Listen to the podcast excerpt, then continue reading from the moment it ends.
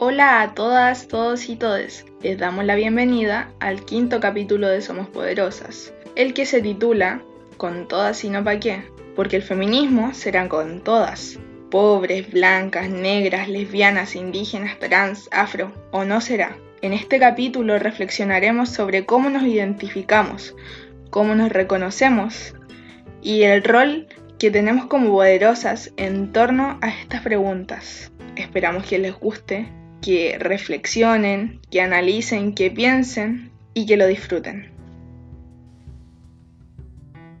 Si la discriminación del blanco al negro es triste, del blanco al indio es triste, el más triste del negro al negro y del indio al indio ya existe también. Entonces, hay algo que tenemos que descubrir. ¿Quiénes somos? ¿Por qué existen las razas? Si eso se desconoce, ¿con qué derecho se arrogan unos aquello de decir soy superior y este es inferior? ¿Por qué este se arroga el derecho de decirlo y por qué el otro lo acepta? Kamisaraki, Hilatanaka, Kuyakanaka, Mari Mari Pulamien, Sensak Salipanaru, Pichao, Tataikuna, Mamaikuna, Napaikunkichi, Yorana Koe, bienvenidos a nuestro quinto capítulo de Somos Poderosas, en el que hablaremos sobre las temáticas sobre feminismo, pueblos originarios y racismo, para que podamos reflexionar y analizar nuestra militancia desde una temática de pueblos. Chiquillas, quiero partir con una pregunta. Me gustaría saber cómo ustedes se autoidentifican y cómo se reconocen. Ya, yo quiero yo quiero ver. Ya. ¿A qué, ¿A qué te refieres exactamente con cómo se reconocen? ¿En qué sentido? Un ejemplo, por favor. Eh, mira, si tú te identificas con alguna etnia o con algún pueblo originario o con, no sé, con alguna ascendencia, algún, alguna nacionalidad, quizás no te sientes chilena o, o hay que, ¿cómo te identificas tú? ¿Cómo te sientes tú como Rayen?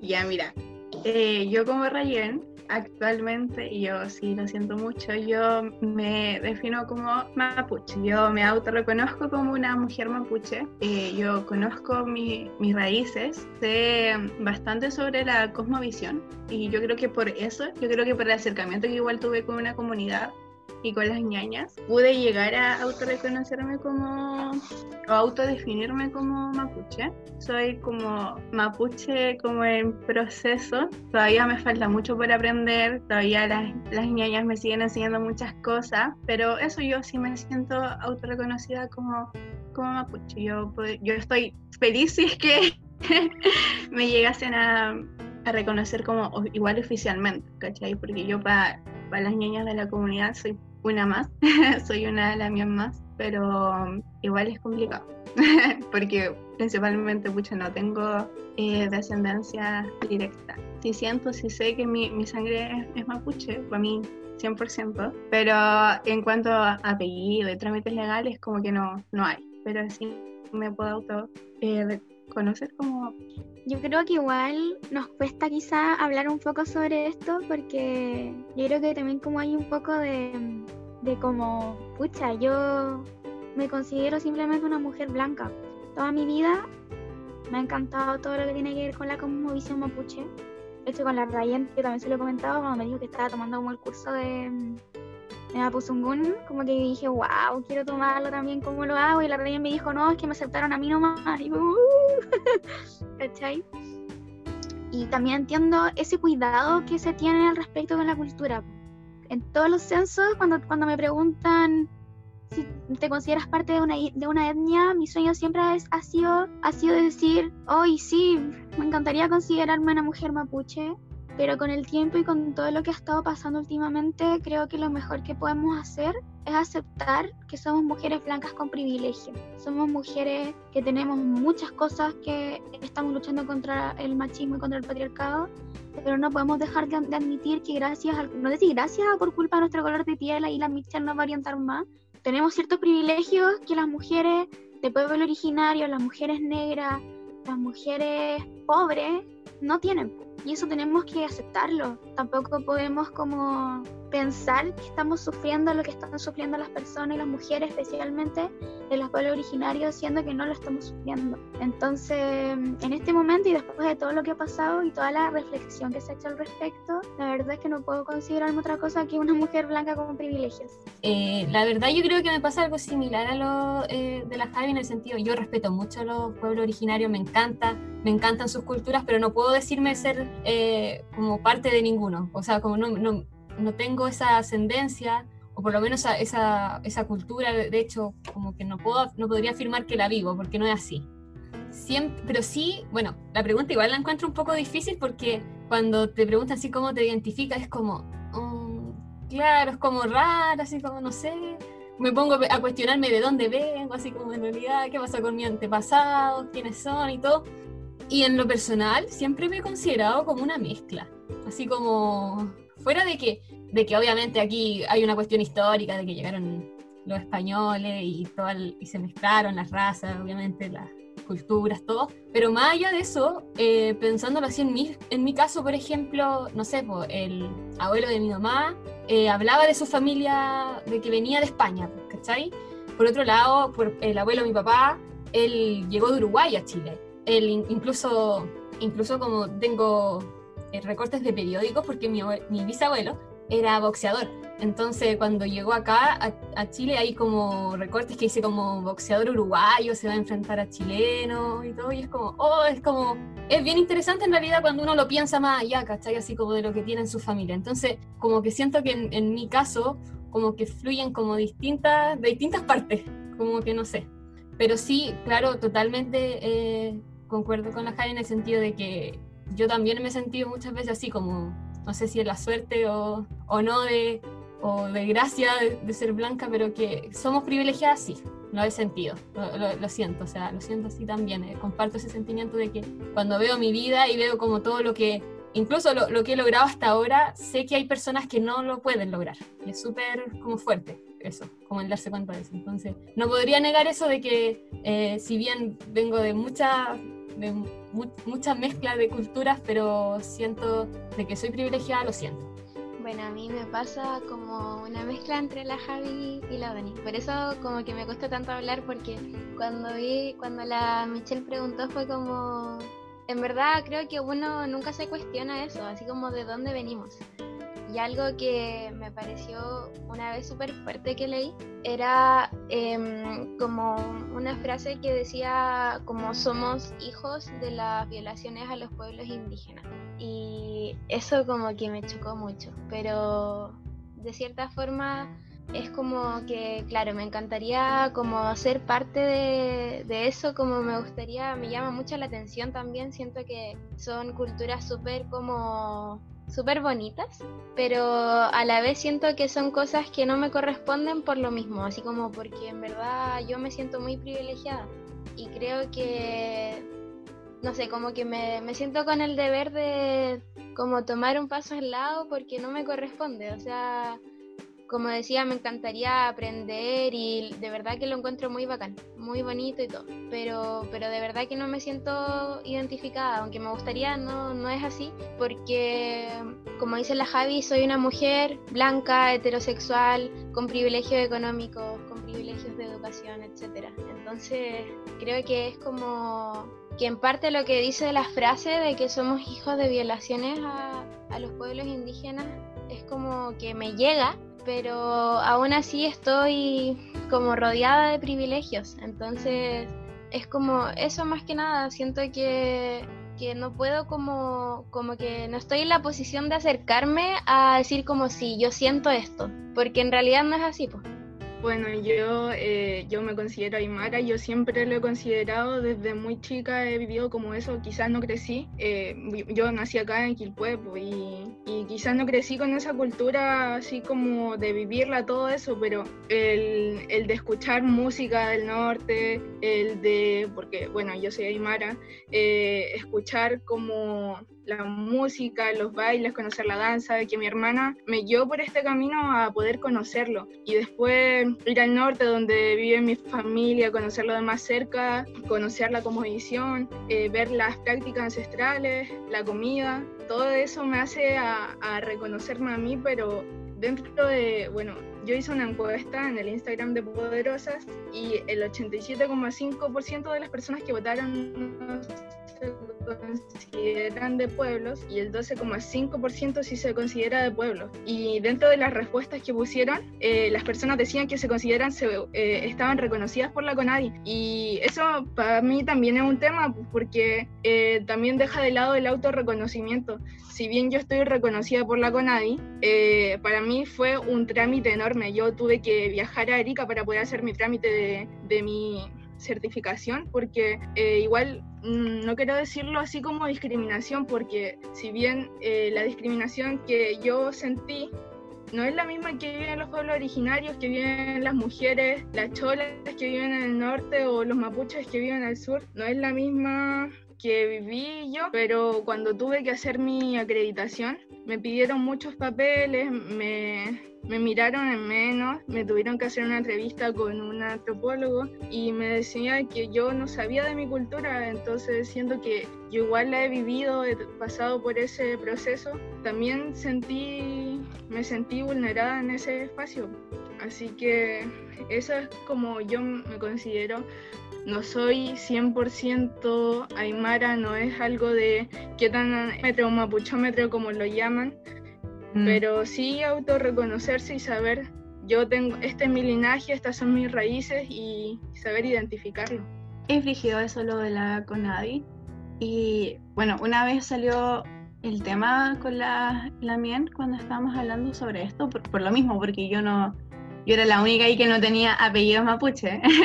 Entonces yo no sabía mucho de mi tubún, de mi culpalme, entonces como que ahí con la resma fallaba un poco. Pero aún así yo, después de vivir muchas ceremonias con ella, comer cosas deliciosas y entender mucho su cosmovisión y respetarla y tomarla también para mí, y llegamos a esa conclusión de que netamente es papeleo. Es como que el Estado de Chile diga que tú eres o no o, indígena, que eres tú o no mapuche o aymara o diaguita o atacameña, es como, es distinto. El papeleo es distinto a lo que uno siente, lo que uno vive, lo que uno hace y a lo que uno está abierto a, a aprender. Yo cuando llegué con ellas, yo desaprendí y volví a aprender tomé un estilo de vida totalmente distinto. O sea, yo no, sé, yo vivía con este sistema 24/7 de que tengo que producir y esas cosas y,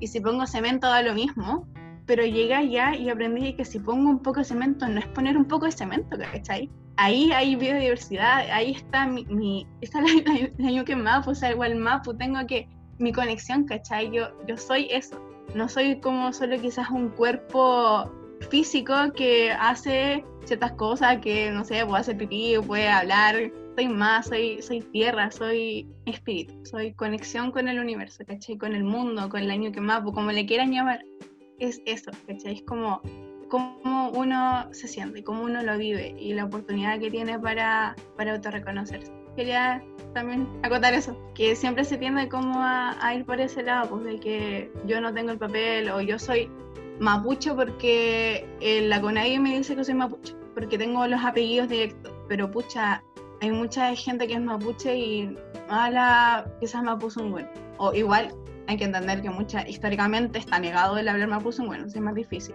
Pero hay mucha gente que no, no se siente identificada.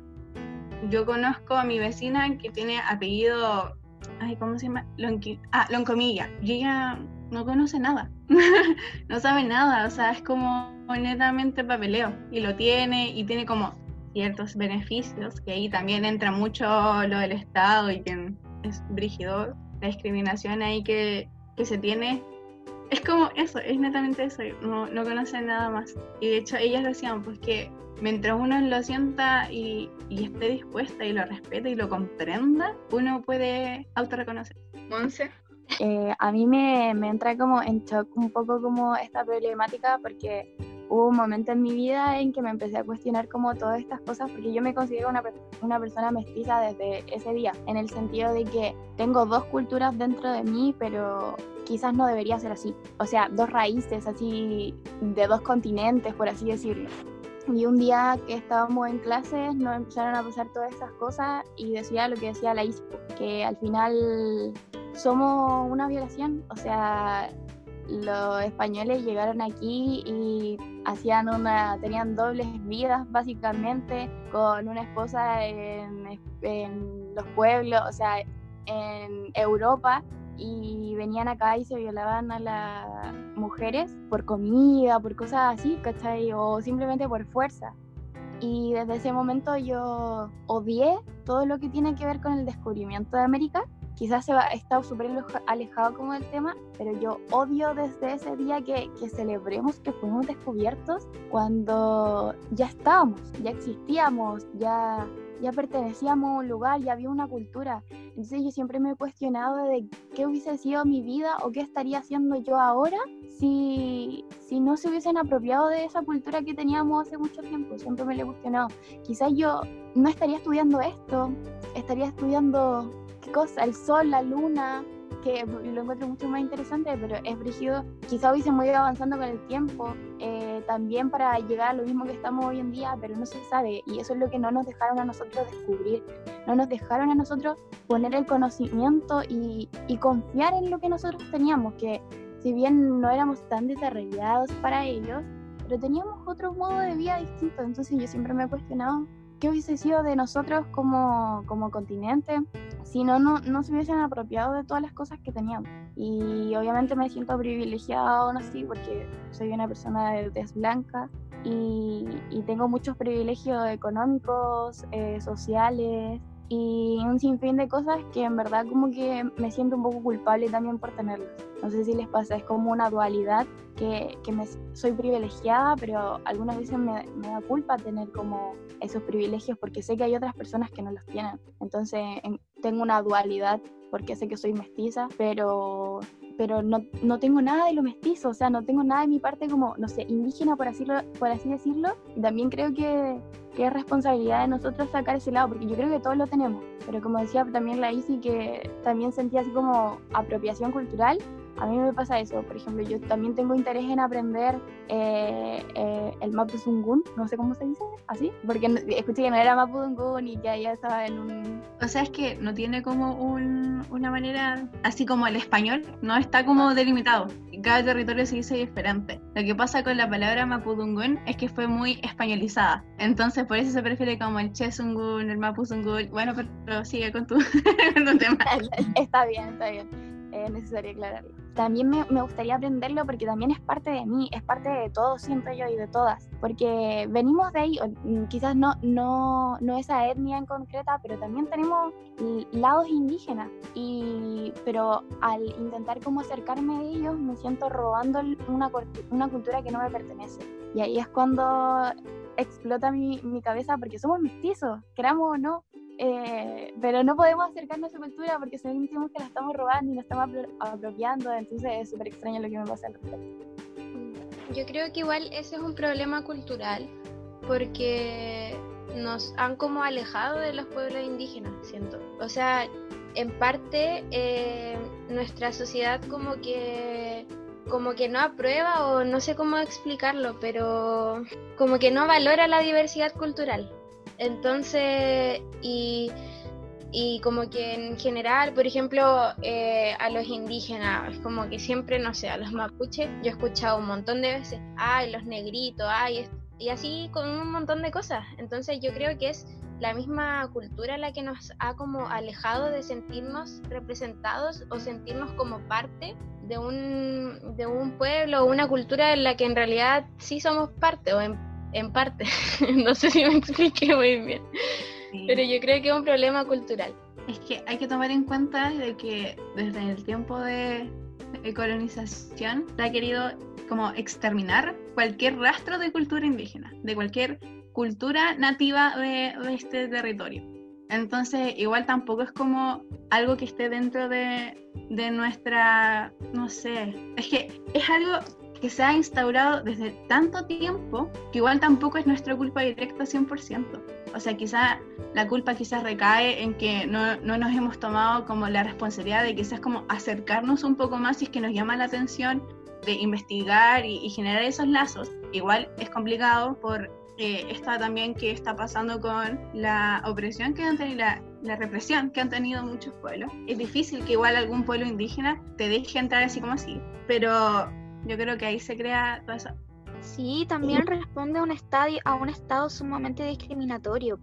Creo que mm, lo de la culpa tampoco tenemos que mm, tomarla tan a pecho, porque mm, si bien nosotros como seres humanos y nosotras como seres humanas, sí tenemos una responsabilidad, pero también aquí hay un Estado que tiene que tomar una responsabilidad y un Estado que es realmente discriminatorio, discrimina a cualquiera que no sea ni siquiera ni siquiera solamente por ser pueblo originario. En Chile simplemente por tener la tez morena ya eres peor. A mí me ha pasado que yo ido caminando al lado de, mi pueblo, que ustedes saben que es moreno, y a él le han pedido el carnet y a mí no, ¿cachai? Entonces ahí uno también ve los privilegios.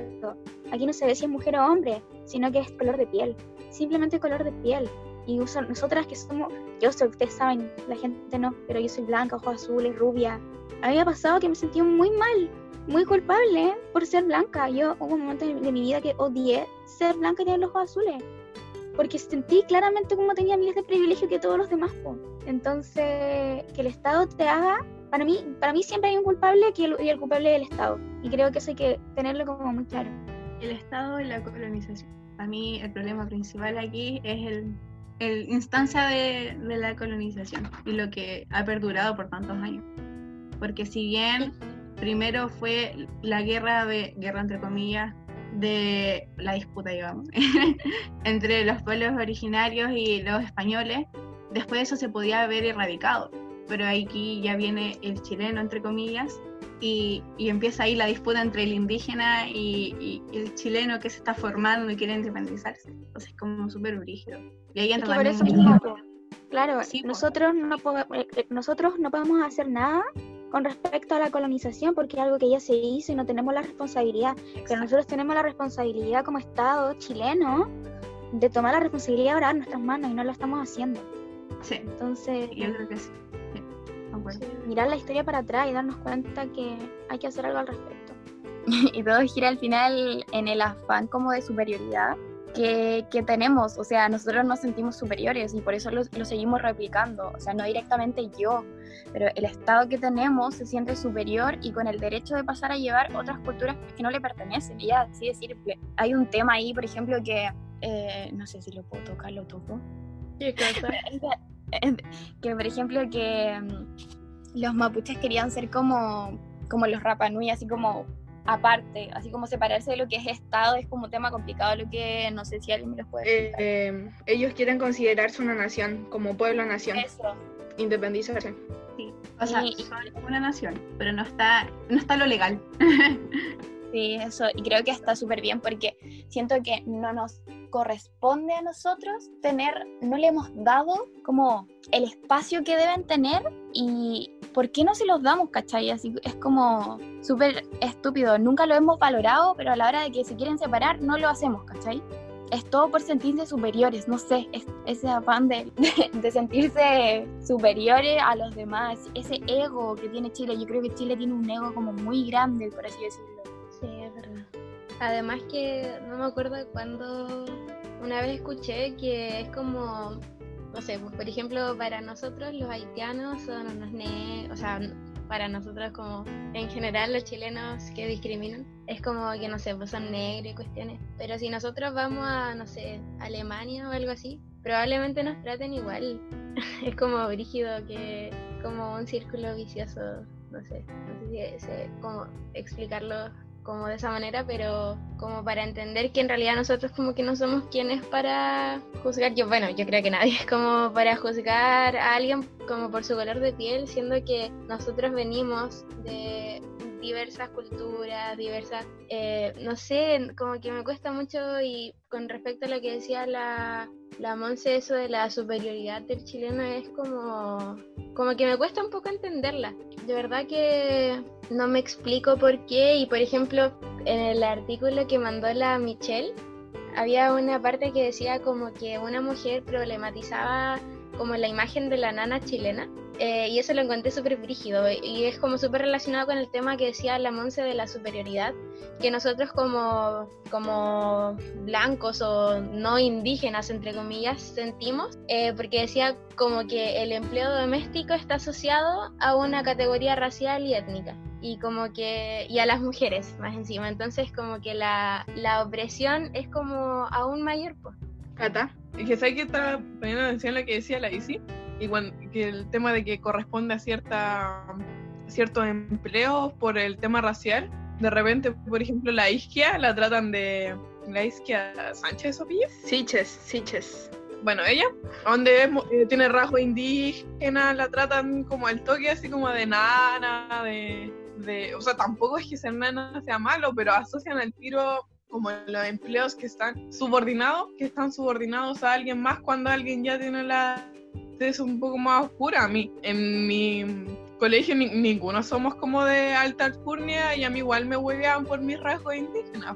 Siendo que yo, que, que somos de clase media baja, y igual, aunque sea pobre y eres blanco, eso es como una bendición casi, siendo que no debería ser así, creo yo.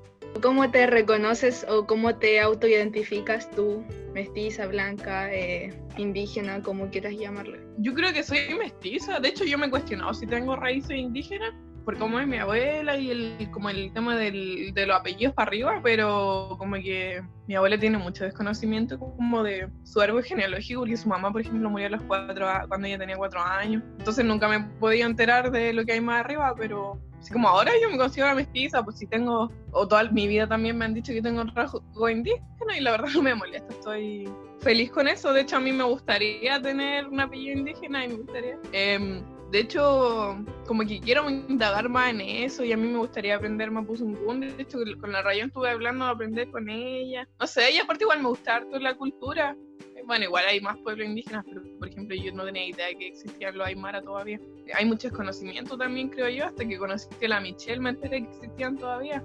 Qué, qué fuerte eso que estáis diciendo, de que, eh, bueno, todo el rato usted ha mencionado mucho el tema de mapuche, de hecho creo que es lo único que se ha mencionado, excepto a lo que yo dije. Pero si bien tenemos, ah, también nombramos a los Rapanui, pero si bien existen más de nueve pueblos originarios, porque esos son los que están reconocidos por CONADI, pero los otros están, los, están denominados como extintos o muertos o que no existen simplemente y hace poco eh, se reconoció a los afrodescendientes, no como un pueblo originario porque ellos no son originarios de acá, pero sí como, como que existen y que son parte también de la identidad chilena. Eh, ¿Cuál es su conocimiento respecto a los otros pueblos originarios? ¿Saben cuáles son? ¿Lo ubican? Eh, tienen- por ejemplo, los Aymara yo sabía que existieron cuando te lo pasan en historia, pero no sabía que todavía existían personas con descendencia Aymara. Yo pensé que ya, como estos del sur, que se extinguieron todos, ¿cómo se llaman? Los Selknam, ellos se extinguieron todos, Yagan? pues nadie.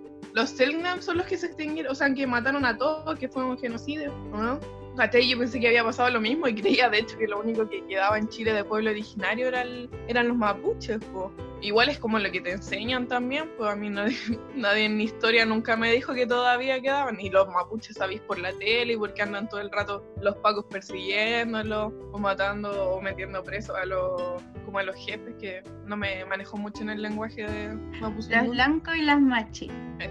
Yo tengo entendido que en el valle de, mm, de el Valle del Elqui siguen existiendo todavía los diaguitas, pero no estoy segura si realmente es así. Pero me acuerdo que conocí a algunas personas que, obviamente, no, yo era muy chica, no me acuerdo, pero no sé si habrán vivido en comunidad o solamente se consideran se, se considerarán diaguitas por tener ascendencia eh, diaguita, pero sé que los diaguitas siguen existiendo en el Valle del Elqui. Es brígido eso, de, de cómo nos han enseñado que solo en ciertos territorios habitan eh, la- personas indígenas en general. Porque yo me acuerdo que había una historia como que me pasaban así, no sé, yo sé que el que más resuena es el pueblo nación mapuche porque ha sido uno de los que más ha resistido eh, por X motivos. Y a mí en historia como que me enseñaron que estaban en, en la Araucanía, ¿cachai? Igual ahí entran como temas legales y tratados y cosas así, pero es brígido que la mayoría de la gente solo piensa que en la Araucanía hay gente mapuche. O sea, como que se, se anula la posibilidad de que los, eh, los pueblos hayan migrado y de hecho se anula la posibilidad de que están en diferentes territorios como que la concepción que se tiene actualmente, no sé, al menos yo voy a hablar de, del pueblo nación mapuche, eh, es como que están todos viviendo en loft o en comunidad, en la locanía, en el campo, con vacas y con mil otras maneras así como alejadas del sistema que tenemos actualmente. Y ese es el concepto que se tiene, pero como que se anula que actualmente también hay mapuches en la ciudad, ¿cachai? Mapuches que trabajan en un trabajo como la persona que no sea indígena o la persona que no sea mapuche, que tienen que convivir en una casa, en una, quizás en una roca antigua, ancestral, creada por uno mismo y todo ese trabajo sino que una ruca de cemento que construyeron una inmobiliaria y que tuviste que encalillarte para a comprarla. Entonces es brígido el desconocimiento que se tiene de los pueblos en general y de, de el límite que nos ponen sobre ellos. Así como que, ya, los mapuches van a estar solo en el sur, pero ignora que hay en Brasil, ignora que hay en Argentina, ignora que puedan haber mapuches que vivan en, en no sé, en Coquimbo, por ejemplo, o que viven en Villa Alemana o que viven en Quilpué. Como que nos limitan tanto al conocimiento cultural que, que quedamos así, quedamos como, como sin nada, sin identidad. Como que es fuerte. Yo también, antes de, de involucrarme más en este, en este mundo, en esta manera de vivir, yo también desconocía mucho. Desconocía también eh, el, el, pueblo de Ayita. O sea, yo juraba que ya no, no había también, como que estaban anulados, que ya los habían exterminado a todos. esa era mi concepción, así de fuerte era. Y yo juraba lo mismo con los otros pueblos, ¿cachai? Pero es porque así no las han enseñado, así te han hecho ver. Y se toma como súper ligera, así como que no, ya no existen, o ya no, ya no, ya no están. Pero se anula de esa posibilidad de que sí, sí hay. Quizás no tienen el, la Débora, que es una de las tiene una amiga aquí de y ella no, no habla, ignoro el nombre de, de la lengua que, que posee los viejitas, pero ella ignora esa lengua porque o sea, se reprimió mucho, mucho más que, el, por ejemplo, Mapuzungún. Pero sí tiene como pequeños aspectos culturales que quedaron ancestrales de como personas que resistieron demasiado y de ahí se está empezando a formar. Y yo creo que es lo que está pasando que la gran mayoría de, la, de los pueblos que quedan quizás restrojos y súper pequeños, pero están quedando y como que están creando resistencia. Y siento que actualmente eso igual se está viendo, de que se están levantando más. Siento que que brígido como nos han, no sé si adoctrinado, pero nos han negado mucho, mucho la, la escultura, la raíz. Y nos han puesto como que todo tiene su sector y su orden y que hoy no existe. Por ejemplo, yo nací en Antofagasta. En realidad nací allá por temas como de que mis papás se fueron por el, por el trabajo de mi papá, pero yo me vine también muy chica a Vía Alemana. Y siempre en el colegio, cuando así como, no sé, de primero básico en adelante, así, para los bailes como del, de septiembre, siempre me tocaban bailar como bailes nortinos.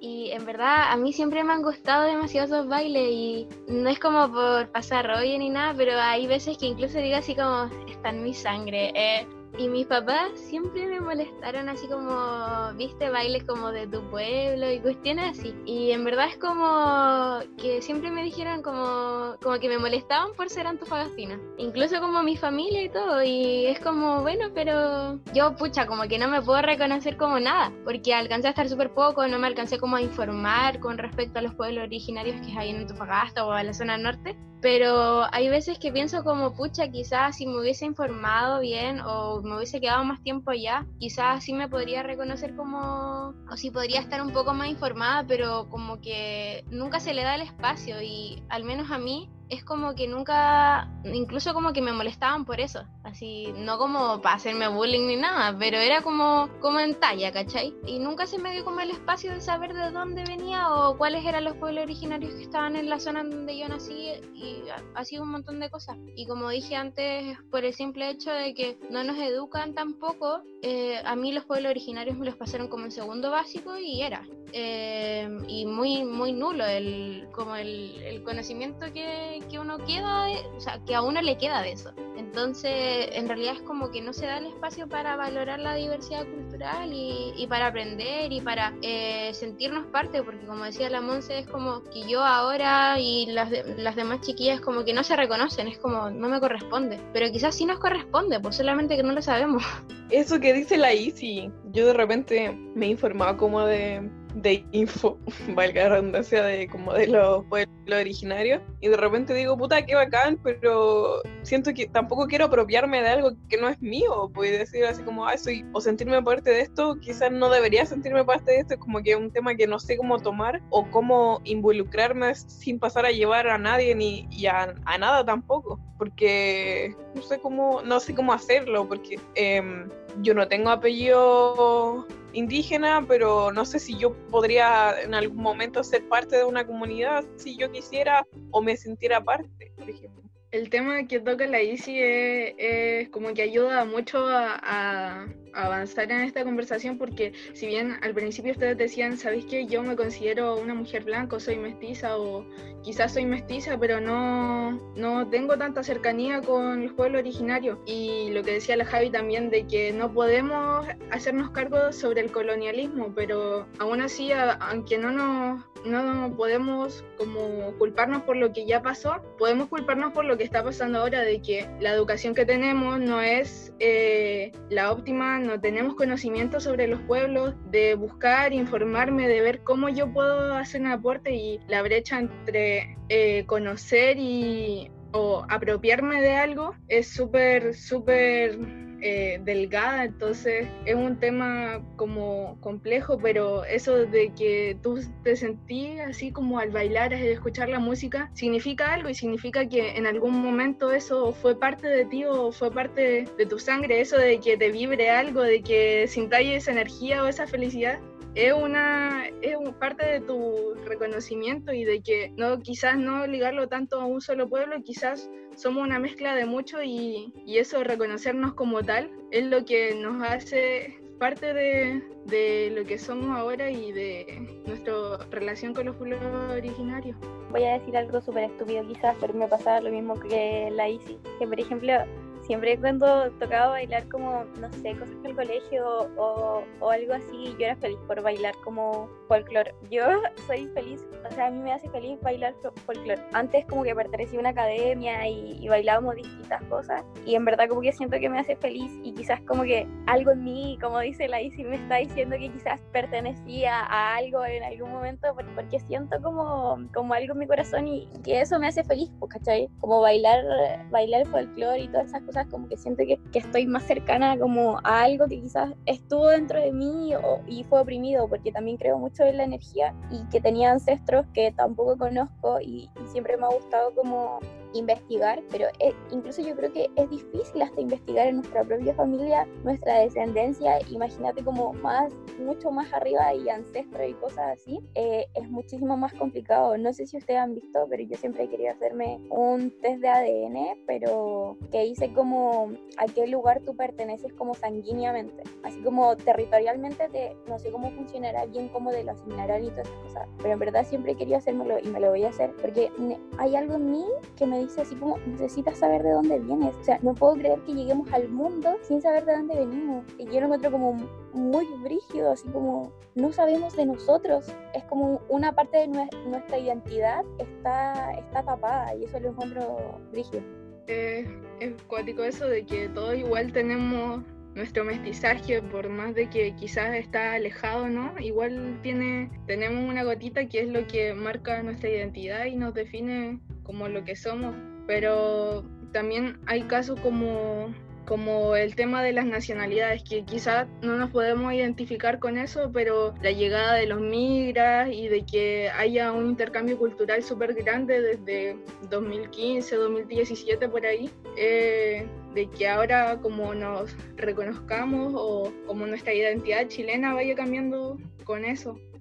Yo quería decir que a mí igual me pasó eso el folclore. De hecho, cuando pendeja, igual iba en un club de folclore y estaba enamorada de, de todo lo que hacíamos ahí. Y me pregunto si eso es como en mi sangre que me llama o algo así. Qué bonito sería. yo creo, yo creo que a todas nos pasa eso, po, y eso también refleja lo que todas han dicho, que es como que nos han quitado nuestra cultura. A mí cuando chica y nos hacían definir cultura en el colegio, a todo el mundo le cuesta definir cuál es la cultura de Chile. ¿Qué es la cultura de Chile? Porque no, podemos, no somos capaces de verla.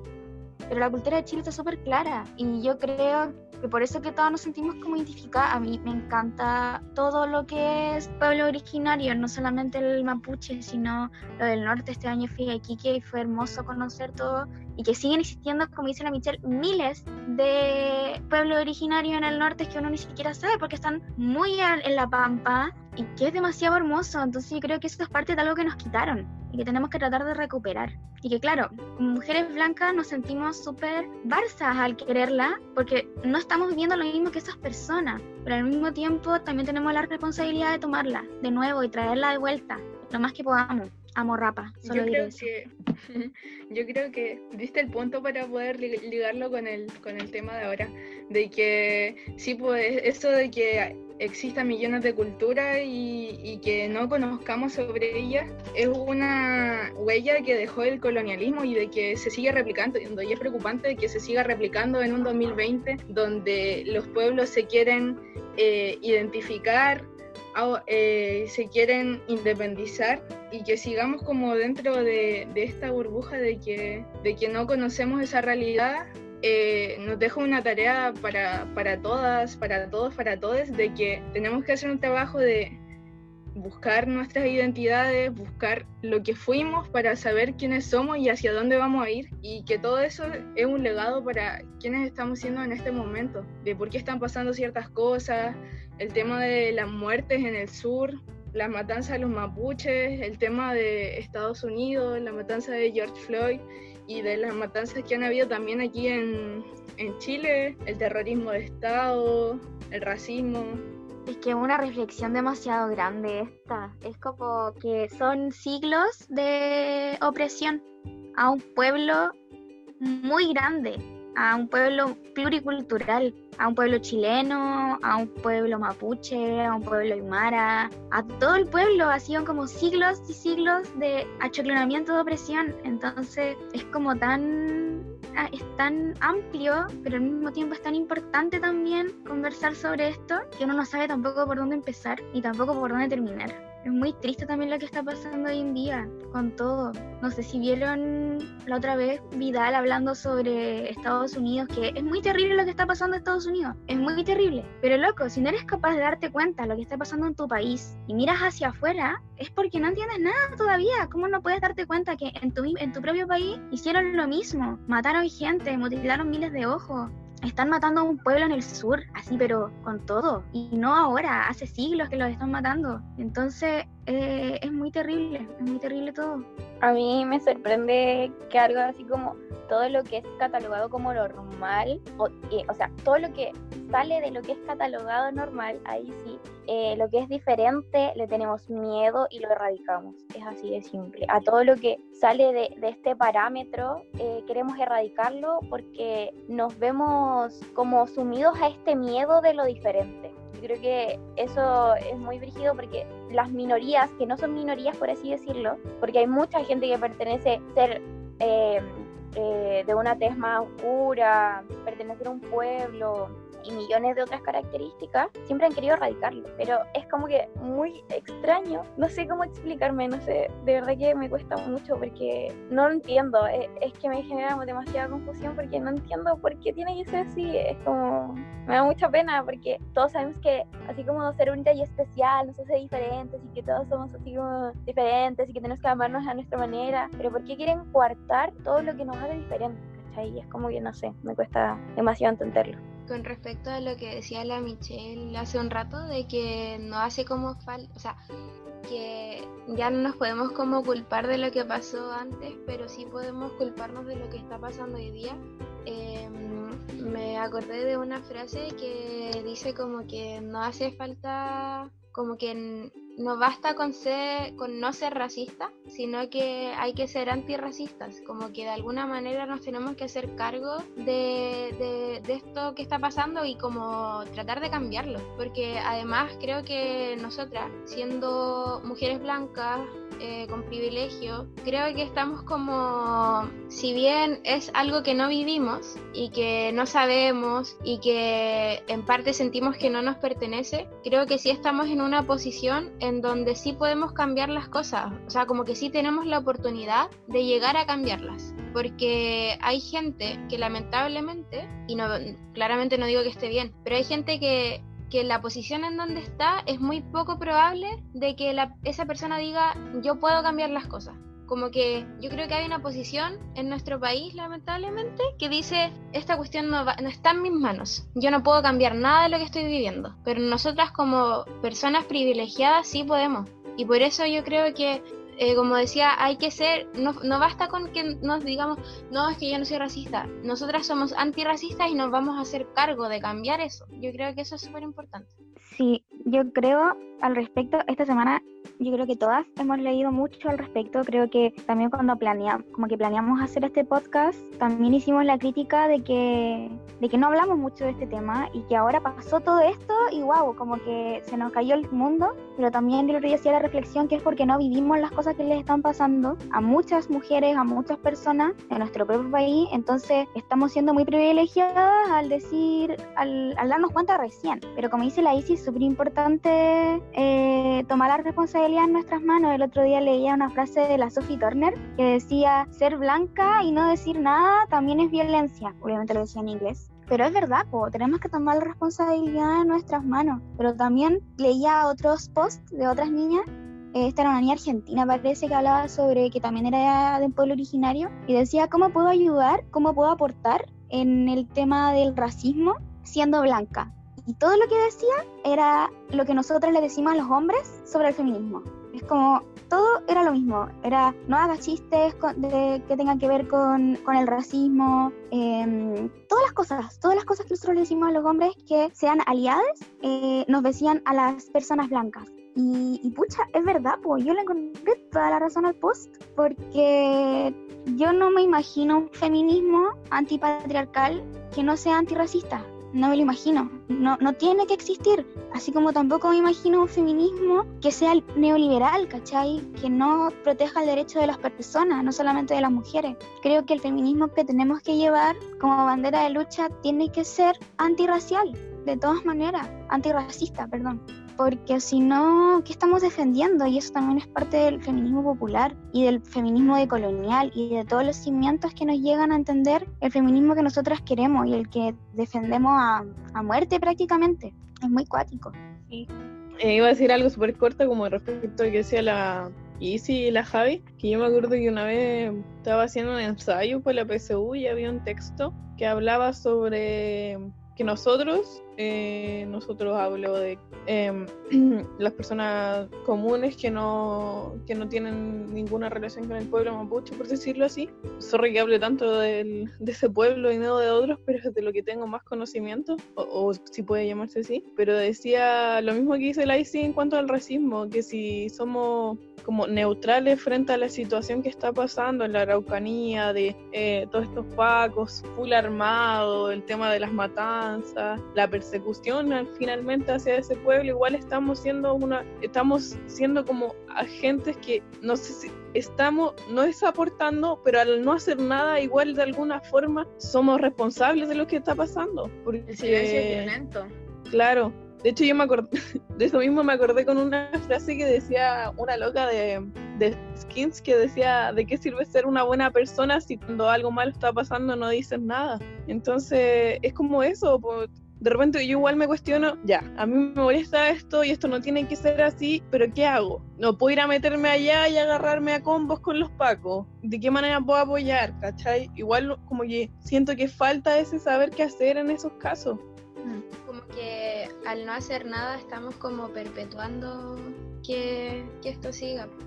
De hecho, yo cuando leí ese texto me sentí súper responsable porque al final el periodista te decía eso, pues, así como, ya, ¿qué haces tú si le veían una noticia que mataron a un lonco, si no me equivoco, por ejemplo? Y es como, ah, mataron a un loco, qué mal, qué triste, pero hasta ahí llega, no hacen nada al respecto. Igual siento que es un tema que todavía no abordamos de alguna manera y, que necesita ser abordado de, la forma que sea, ya sea en nuestro encuentro, en, en nuestras conversaciones o en cosas por el estilo.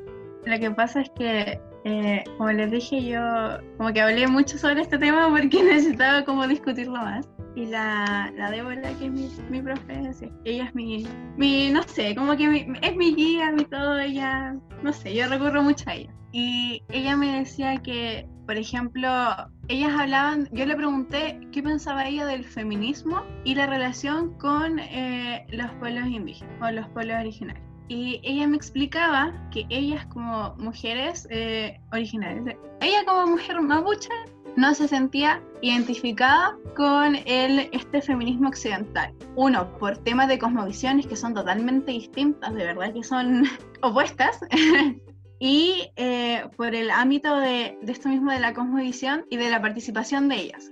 Por ejemplo, en el pueblo de Nación Mapuche se, se, se vio mucho el tema de comunidad y de que entonces, aquí ella explicaba que las decisiones se toman en conjunto, ¿cachai? Uno, uno no es como que yo voy a tomar esta decisión porque es como mi cuerpo, no sé qué, porque tienen otra forma de verlo, ¿cachai? No es solo un cuerpo físico, es un plano ya más, no sé, como energético, por así decirlo, y con otro tema de cosmovisión. No, no quiero negar mucho porque va a ser muy largo. Entonces ella explicaba que para ella era muy agresivo y muy radical el feminismo occidental, o parte del feminismo occidental, porque, por ejemplo, ella decía 8M. Nosotras queríamos ir al 8M y nosotros sabíamos que como mujeres, sin el mujer mapuche o mujer indígena, eh, podía ir y participar en algún bloque. Pero ¿qué pasa yo como mujer mapuche que quiero ir y luchar y quiero llevar mi, mi, cartel que diga el correspondiente mensaje que necesite, pero por ejemplo, en ese tiempo estaba la huelga de hambre por lo que había pasado con un lonco. Si yo voy y pongo el mensaje de, no sé, eh, apoyo a la huelga de hambre por el lonco tanto tanto, o por la marcha tanto tanto, eh, bueno, más que nada por los loncos, ellas no sabían si es que una, una persona que está ahí, una mujer que está ahí, eh, también en su día, en su 8M, en su lucha, ¿cachai? Les vaya a decir algo por, por llevar una lucha que no es solo de una mujer, ¿se entiende? ¿Se entienden lo que, lo que estoy yendo? Como que ellas no se sienten identificadas con este tipo de feminismo porque lo, lo, encuentran que es muy individualista, que no sé, como que las apartan un poco. Entonces, igual yo creo que la responsabilidad de nosotras es abrir mesas de diálogo para tratar de entender cómo ellas lo viven, porque nosotros tenemos nuestro punto de vista, ¿cachai? Nuestro, como ustedes decían, como mujeres blancas privilegiadas, como mujeres que han tenido acceso a educación, sea como haya sido, que tienen acceso a salud fácil y que no han vivido ese tipo de discriminación y no han vivido ese tipo de problemática. Yo creo que aquí lo que nosotros deberíamos hacer es ampliar nuestros pasos de diálogo y abrir nuestras mentes para llegar a comprender el problema, para que cuando llegue el momento de, de tratar de unirnos y llevar la lucha, al menos como desde el feminismo, poder abarcarlos de la mejor manera posible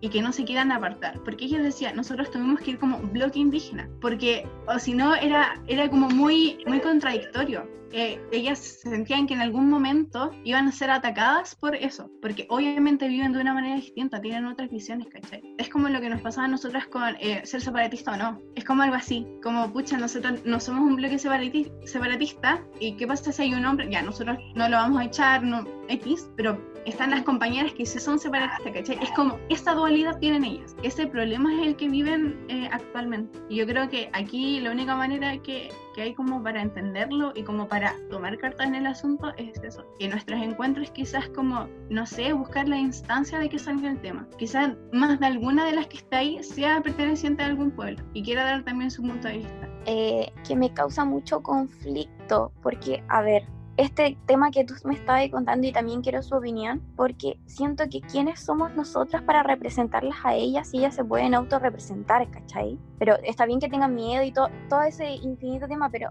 me causa conflicto como, como porque yo misma siento que todo lo es feminismo, hay millones de feminismo y todos sabemos así, pero es cosa de encontrar el indicado como para ti. No sé si me entienden, porque si bien nosotras no somos separatistas ni nada, ni ninguna de esas cosas, pero y muy, el feminismo, a ver, no, no, me estoy explicando bien. Es como si, si miráramos el feminismo solo radical y no nos estuviéramos mirando a nosotras que nosotras no somos separatistas, nosotros intentamos incluir a todos, nosotras nos planteamos las cosas. Entonces, no sé, entra como una dualidad ahí, es como, no todo el feminismo es así, entonces es como extraño para mí que me digan así, o sea, incluso me choca un poco que me digan así como que yo la estoy echando y que no se sientan cómoda conmigo porque creo que hay una mutua individualidad, por así decirlo, porque ni ellas se han, dado el tiempo de conocernos a nosotras, estoy hablando en general, en general, en general, ni nosotras a ella. Entonces, ¿cómo aprendemos eh, de eso? Es generando estos diálogos que estamos haciendo. Pero también me genera conflicto como todo esto, porque es como,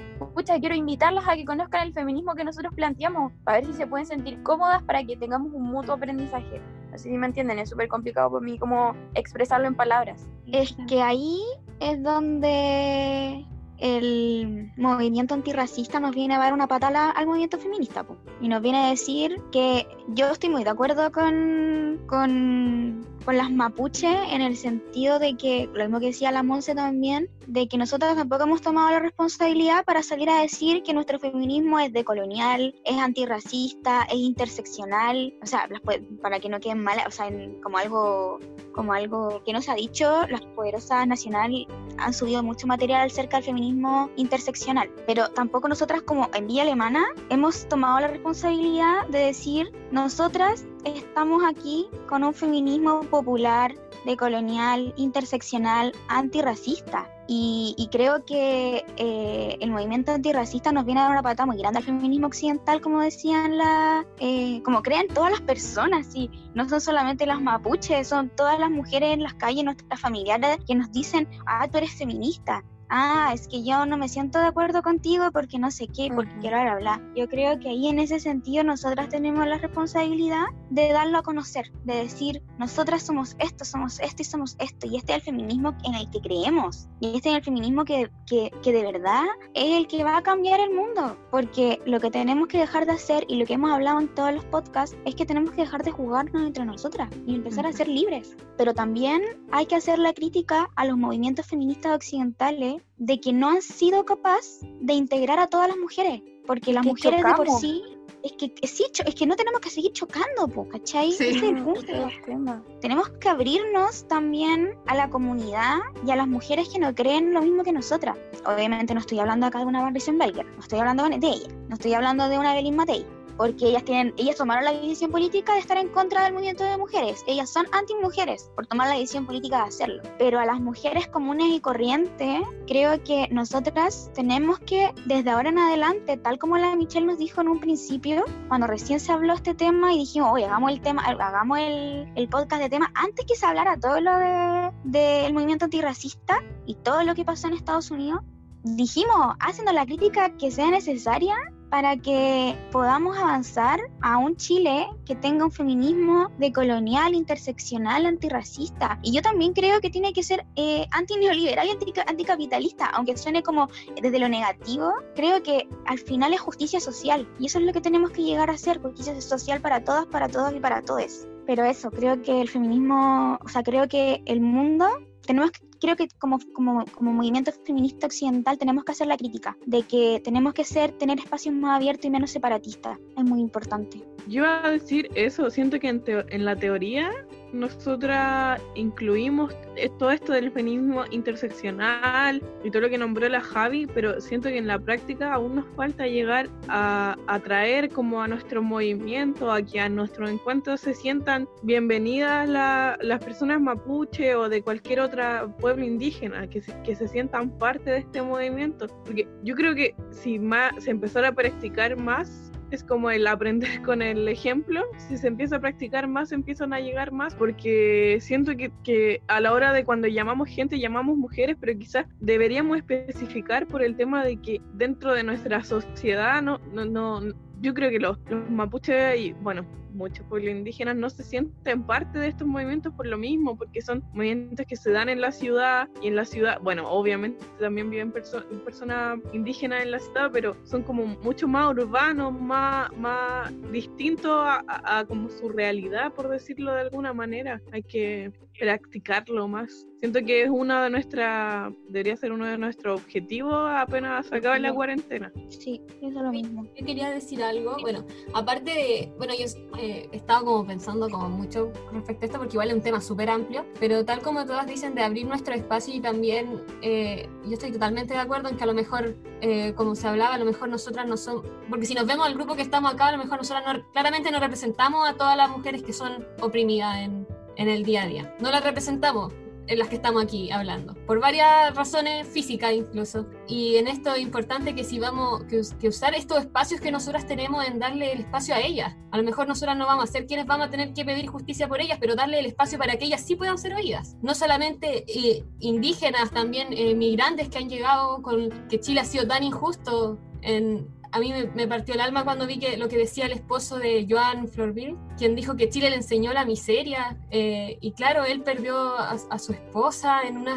circunstancia horrible. Y es súper complicado la lucha que significa el racismo, porque eh, esto yo lo, veo. A mí el caso de Estados Unidos, bueno, en general siempre me ha llamado mucho la atención los casos que han surgido, no solamente el de George Floyd, que me partió el alma, por un asunto de que fue igual como bien, como una ejecución pública lo que se vio. Entonces fue bien fuerte pero está el caso de Breonna Taylor, que también una mujer afroamericana que invadieron su casa y le dispararon ocho veces por buscando dos tipos que estaban ya presos. Entonces es súper complicado el racismo y yo lo puedo decir porque, escucha, la hermana menor de mi mamá, ella es casada con un norteamericano y un norteamericano bien complicado porque es de, de Arizona, de estos desiertos, él es vaquero total, su familia tienen estas haciendas grandes y todo. De hecho, hasta yo tengo sombrero vaquera, así como original porque me mandaban de todas esas cosas. De hecho, ando con cosas de Estados Unidos en toda la pieza porque ellos son fanáticos y siempre me enviaban todo a mí, no sé por qué. Pero él, fanático, él fue también militar, ¿cachai? Entonces, él estuvo en Irak muchos años. Entonces, y era bien complicado porque incluso uno, eh, como que incluso en ese sentido la historia ha sido como bien rara como te la presentan porque a lo mejor para nosotros como familia era terrible por el asunto de que, de que nuestro familiar podía morir en cualquier minuto porque veíamos los casos en la tele de que a los soldados los raptaban los iraquíes, que le hacían cosas y para nosotros era como, uy, pucha, si me pasa esto a mi tío, pero te, te tardas en darte cuenta que de hecho ellos no eran los buenos de la historia los militares. No eran los buenos, era al revés. Pero es como la visión de uno, ¿cachai? O sea, para mí era así en un principio. Claro, o sea, no me fijaba bien cómo lo iraquí, sino que me daba miedo el hecho de que, chuta, mi tío está allá y la cuestión. Y después, pero ya después, cuando uno va creciendo, va cachando cosas. Yo veía, su familia estaba de muerte cuando iba a salir Barack Obama de presidente. Me acuerdo que nosotros estábamos súper atentos en la tele, así mirando como, oh, va a salir el primer presidente negro de la historia de Estados Unidos, porque fue un evento que todos lo vimos en la, en la tele, que los medios estaban llenos. Para ellos era lo peor que les podía pasar. Estaban terribles, así como que era una desgracia. Y cuando pasó un caso, de, no sé si se acuerdan de un joven que, un niño, que apuntó con un arma de juguete a los policías y los policías lo mataron en Estados Unidos. Fue un caso bien fuerte porque era un menor de edad y apuntó con una arma de mentira. Y, mi, y mi, yo veía, porque yo era más chica también, entonces no me metía mucho en esas discusiones, pero veía a mi mamá discutir con él porque él, eh, y él y mi tía, que a todo esto ella como que se volvió gringa así como total, no sé cómo, pero le hablaban así como, pero es que, es que, le decían, pero es que María, o sea, era un delincuente, había que matarlo. Yo si hubiera estado en su lugar también le habría disparado. Y así, o sea, y les decían como, es que es así, es que así funciona, ellos son, ellos son delincuentes y hay que acabar con ellos, ¿cachai? O sea, ellos deben, eh, ellos, no estoy segura, votaron por Trump. Yo ya perdí el contacto con ellos por otras razones, porque aparte de, tienen otros problemas bastante grandes que no, no, que no coincidimos con ellos, yo totalmente perdí el contacto con, con ellos. Pero a pesar de la cercanía que antes tenía con ellos, porque para mí era mi tío regalón, o sea, yo era su sobrina regalona y todo, ¿vale? pero después cuando creciste te das cuenta, y es súper terrible porque por más que tú le digas como, oye, es una persona, no, para él no, o sea, no, no es igual a él, ¿cachai? O sea, no, no es igual a él, que es un rubio de ojos azules, gringo, total, ¿cachai? Es súper, entonces yo de esa, para mí todos estos casos como que me, me duelen más porque yo sé yo, que es tan difícil cambiar esa mentalidad porque yo lo viví que escucho su argumento y que tú no les puedes decir nada en contra. Es como que simplemente no, o sea, la vida de ellos vale menos, es así. Ellos son superiores y son así, y tú tratás y tratás y tratás y no, no te entienden. Es súper difícil, entonces para mí, eh, si bien yo, yo sigo como todo lo que pasa en todas partes, para mí, bueno, yo creo que por mi, mi carrera igual como que me tiene como bien metida en todos los aspectos legales y todo, pero aún así me duelen mucho estos casos de racismo porque tenía gente del otro, en el otro lado, ¿cachai? Así como gente que si hubiera, hubiera estado en esa posición, que uno dice como, no todos los policías son malos, no todos son malos, pero por ejemplo, yo si, mi tío, si sé que mi tío hubiera estado en esa posición, también habría cometido el mismo crimen, pues, ¿cachai? Entonces igual es como fuerte para mí en ese sentido. Pero creo que se, se, puede cambiar, pero es muy difícil, entonces creo que es necesario que apoyemos esas causas también. Sea, esas son causas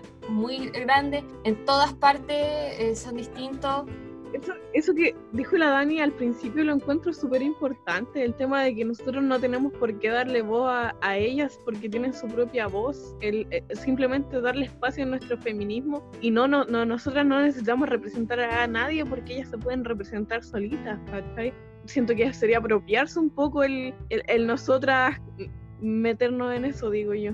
Sí, yo también creo que eso es importante de que nosotras no somos quienes como somos como lo, como cuando hablábamos del rol del hombre en el feminismo o en el tipo de feminismo que nosotros militamos yo creo que es algo similar. Nosotros como que ahí nomás como que apoyamos o estamos ahí pero no tomamos el rol protagónico.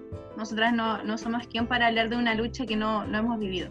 De hecho había hoy día había encontrado una, una publicación que decía como qué hacer para ayudar porque también algo que, que, es muy común que pase es que, por ejemplo, cuando a ti te están hablando, te están contando, tú tiendes como a no escuchar tanto, sino como decir como, ah, sí, es que yo entiendo, y empezáis como a, meterte tú en tu opinión y como lo que es, como casos que tú has sufrido y como dices como, ah, sí, yo entiendo porque yo he vivido tal situación. No, no entendemos, ¿cachai? O sea, tenemos que saber escuchar en ese sentido también, que a veces nos fallamos harto, es como, como algo que tiene las personas de decir como, ah, sí, yo entiendo lo que sufren ellos. No lo entendemos porque no lo hemos vivido y, no, y probablemente probablemente no lo vamos a vivir. Entonces hay que saber escuchar, creo yo también. Tenemos el espacio para hacerlo y creo que hay que darlo. Tengo una duda. ¿Yo también soy una mujer blanca privilegiada? Sí. Holy shit. Pero eso no significa que por tu tez morena yo soy mucho más privilegiada que tú. Si vamos las dos juntas caminando por la calle y los flacos no ven, tú vas a ser mucho más, mucho más sospechosa que yo. Yo creo que ahí la canción de la Nina Tiyu hace mucho sentido. Por mi piel morena, conocí la necesidad. Borraron mi identidad. Es muy brígido. esa canción. Yo cuando escuché esa canción me sentí identificada. A mí, a mí esa canción me parte el alma. Me parte el alma porque bueno, ustedes saben que a mí me gusta cantar, pero yo nunca la he querido cantar en público simplemente porque yo no soy morena, porque de verdad me siento privilegiada al cantarla, porque yo no, nunca he sentido ninguna necesidad de la gente morena. Hasta mi hermana chica, mi hermana chica, no sé si ustedes la, la conocen, mi hermana chica también es súper morena.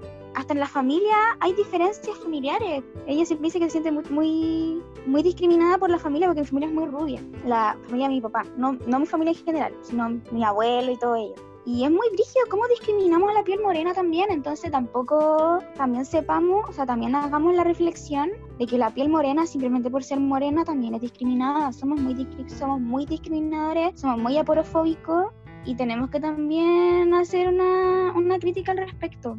Me, de hecho, me sorprendió que me dijera que si yo fuera una mujer blanca, porque yo nunca en mi vida me sentí una mujer blanca privilegiada. Como decís tú, en la, en la misma familia se da, pues en mi familia que somos casi, o sea, como que del lado de mi abuela somos casi todos morenos. Ustedes conocieron a mis hermanos, pues yo tengo dos hermanos rubios y somos dos morenos. Ellos, ellos siempre eran los bonitos, tan bonitos que salieron y no sé qué. Y ella, pues la que se parece a la mamá, la que se parece a la abuela. Esa era como mi característica. O sea, yo igual nunca me sentí ofendida. La gente lo toma, lo o sea, cuando chica sí me afectaba porque eran como molestos, así como insultos, insultos, así como a mí me decían como mono, cosas por el estilo que iban como a otro nivel también, pues. Pero yo, a mí no me molesta tener mi piel morena, de hecho, es una de las pocas cosas que no me molesta de mí, de mi cuerpo, por decirlo así, es como algo, de hecho, ni siquiera es tema para mí eso, eso voy. Pero pasa mucho. De hecho, yo no me siento para nada privilegiada. O sea,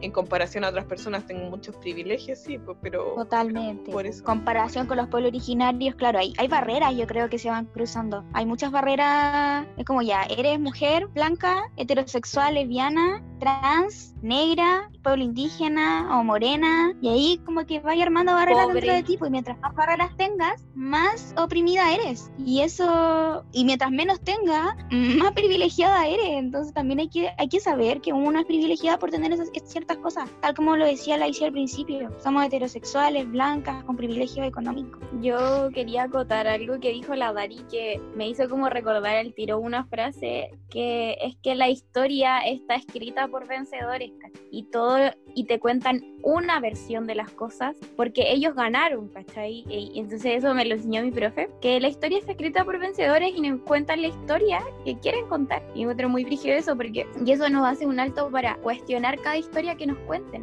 porque de la historia que nos pasa en física en libros, hay que cuestionarla mucho porque está escrita por vencedores. Las guerras mundiales, todo eso, si no, nos vamos al pasado y todas esas cosas, todas están escritas por los vencedores. Entonces es muy brígido. Eh, como decían bien ustedes, como decía la Dani también, y la Javi, el tema de contextualizarnos y ver las luchas que tenemos nosotras dentro de nuestro contexto y darle la voz a, a las mujeres indígenas, de no apropiarnos de su lucha, pero si bien eso evidencia que nos falta comunicación con los pueblos originarios, porque por más que vivamos en una ciudad, existen y no podemos negarlo, y están resistiendo porque no se encuentran en su territorio propio y tenemos que desde ese punto eh, ampliar nuestra comunicación con las mujeres indígenas de la zona y, y de poder comunicarnos con ellas y nuestra autocrítica como a futuro para un trabajo en conjunto y que eh, ellas tengan su espacio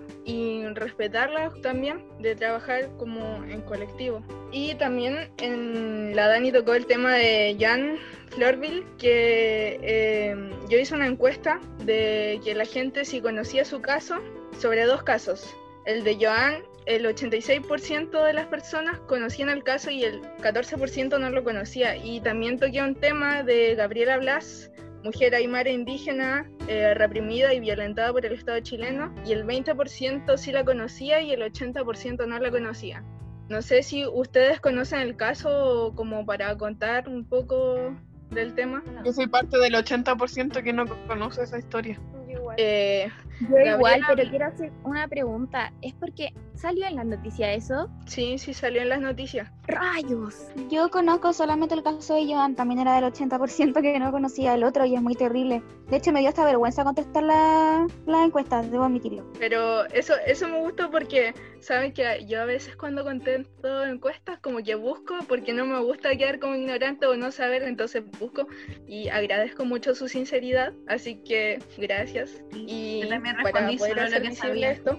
De hecho, yo bien. no conocía el caso, yo no conozco el caso de la Iván. Yo esa parte como que la no Ya, miren, yo les voy a contar un poco de este caso, que esto ocurre en Arica, es una mujer aymara que eh, vive en el altiplano, en Alcerreca, y esta mujer eh, salió a pastorear con su hijo, que tenía unos tres años. Esto ocurrió en 2007, en julio, y esta mujer estaba, es una pastora que estaba arreando llamos y se le quedaron dos llamos atrás. A ella le pagaban eh, 3 mil pesos por arrear los llamos y cada llamo cuesta como 30 mil pesos, lo que quiere decir que si se le quedaban los llamos atrás iba a tener que pagar con su sueldo que no le alcanzaba como para poder reponer lo que costaba un llamo. Entonces fue a, dejó a su hijo ahí sentado en un aguayo y fue a, a buscar los llamos que se le habían quedado atrás y cuando volvió su hijo no estaba, no lo encontraba por ninguna parte, por más que tuviera tres años igual es grande y es visible. La mujer reconoció que ella no lo buscó porque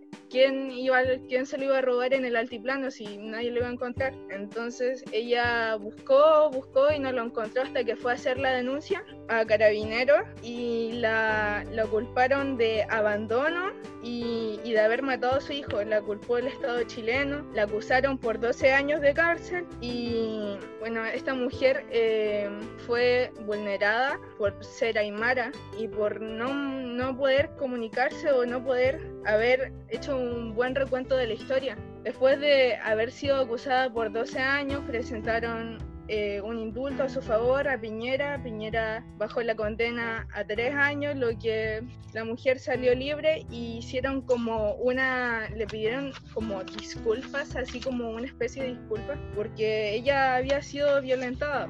Eh, ella denunció al Estado porque por la violencia que vivió, la vulnerabilidad que tuvo que pasar. Eh, ella tenía una hija mayor que la dieron en adopción porque como estaba presa, la dieron en adopción y como después de que el Estado reconoció lo que había pasado, eh, le dieron una pensión le dieron una pensión por eh, gracias de por vida para reparar como este daño que había pasado, pero en verdad eh, eso nada, nada soluciona lo que el daño que le habían causado.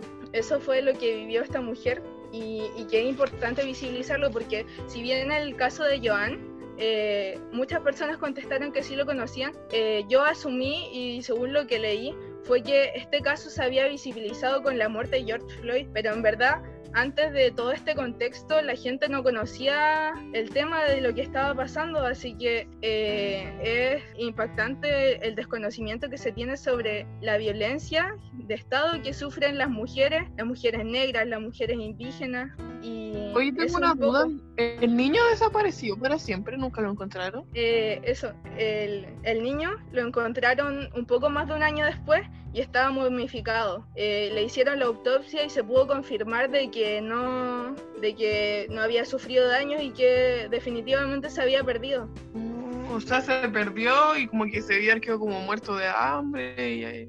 Sí, es que en el altiplano hacen como, eh, en ese tiempo hacen como bajo 20 grados, bajo cero. Entonces el frío hace que, que no pueda sobrevivir. Ah, wow. No tenía idea de ese caso. Igual de Joan, yo encuentro que le dieron más. Bueno, igual le dieron cuestión ahora, no sé si eh, lo mostraron más, pero igual salió harto en la tele. Yo el de Joan lo conocí cuando recién pasó en la tele. Me acuerdo que los comentaba en el colegio. Varias veces lo, lo vi, incluso como matinales, analizando el caso. Y yo, el que tú acabáis de contar, no tenía ni puta idea. ¿Eso cuándo pasó? ¿Hace cuántos años? Esto fue en julio de 2007, por eso quizás tampoco Éramos más ah. chicas, así que. Tenía seis años. primero básico. Tenía cinco. Yo no voy a decir cuánto tenía. Pero increíble que aún así, como no estamos dando excusas, ¿cachai? Decíamos, ah, tenía seis años, tenía cinco años, pero estoy segura que, que si, que si, no sé, nos presentaron un caso que no conocíamos, es como, puta, pero ahora tenemos una excusa porque somos chicas, no busquemos esa excusa. Es porque es como para nuestra conciencia quedar tranquila de, ah, no lo sabía porque esto, esto. Y en verdad no conocemos millones de casos que han pasado. Es que tenemos como el, el miedo quizás de porque militamos, ya sea en cualquier espacio, tenemos la responsabilidad de saber todo, pero yo creo que lo que siempre hemos dicho, pues, estamos en un proceso de aprendizaje y si alguna tiene información que compartir, estamos abiertas también respetuosamente a decir, hoy sabéis que no sé esto, explícame. Y es parte de nuestro feminismo popular también. Concuerdo totalmente de que no tenemos que tener una militancia perfecta, está bien tener errores y de eso vamos aprendiendo. Bueno, aparte, si quieren información me hace leer noticias todos los días, así que si ustedes quieren yo les puedo infoxicar de noticias y ya para ir concluyendo, me gustaría saber eh, su reflexión sobre, sobre el tema que hablamos hoy día y para después ir con las recomendaciones. Ah, bueno, voy yo. Eh, yo creo que lo importante, así como para mí, lo que yo saco de reflexión es que uno, uno siempre, siempre aprende algo nuevo cada día.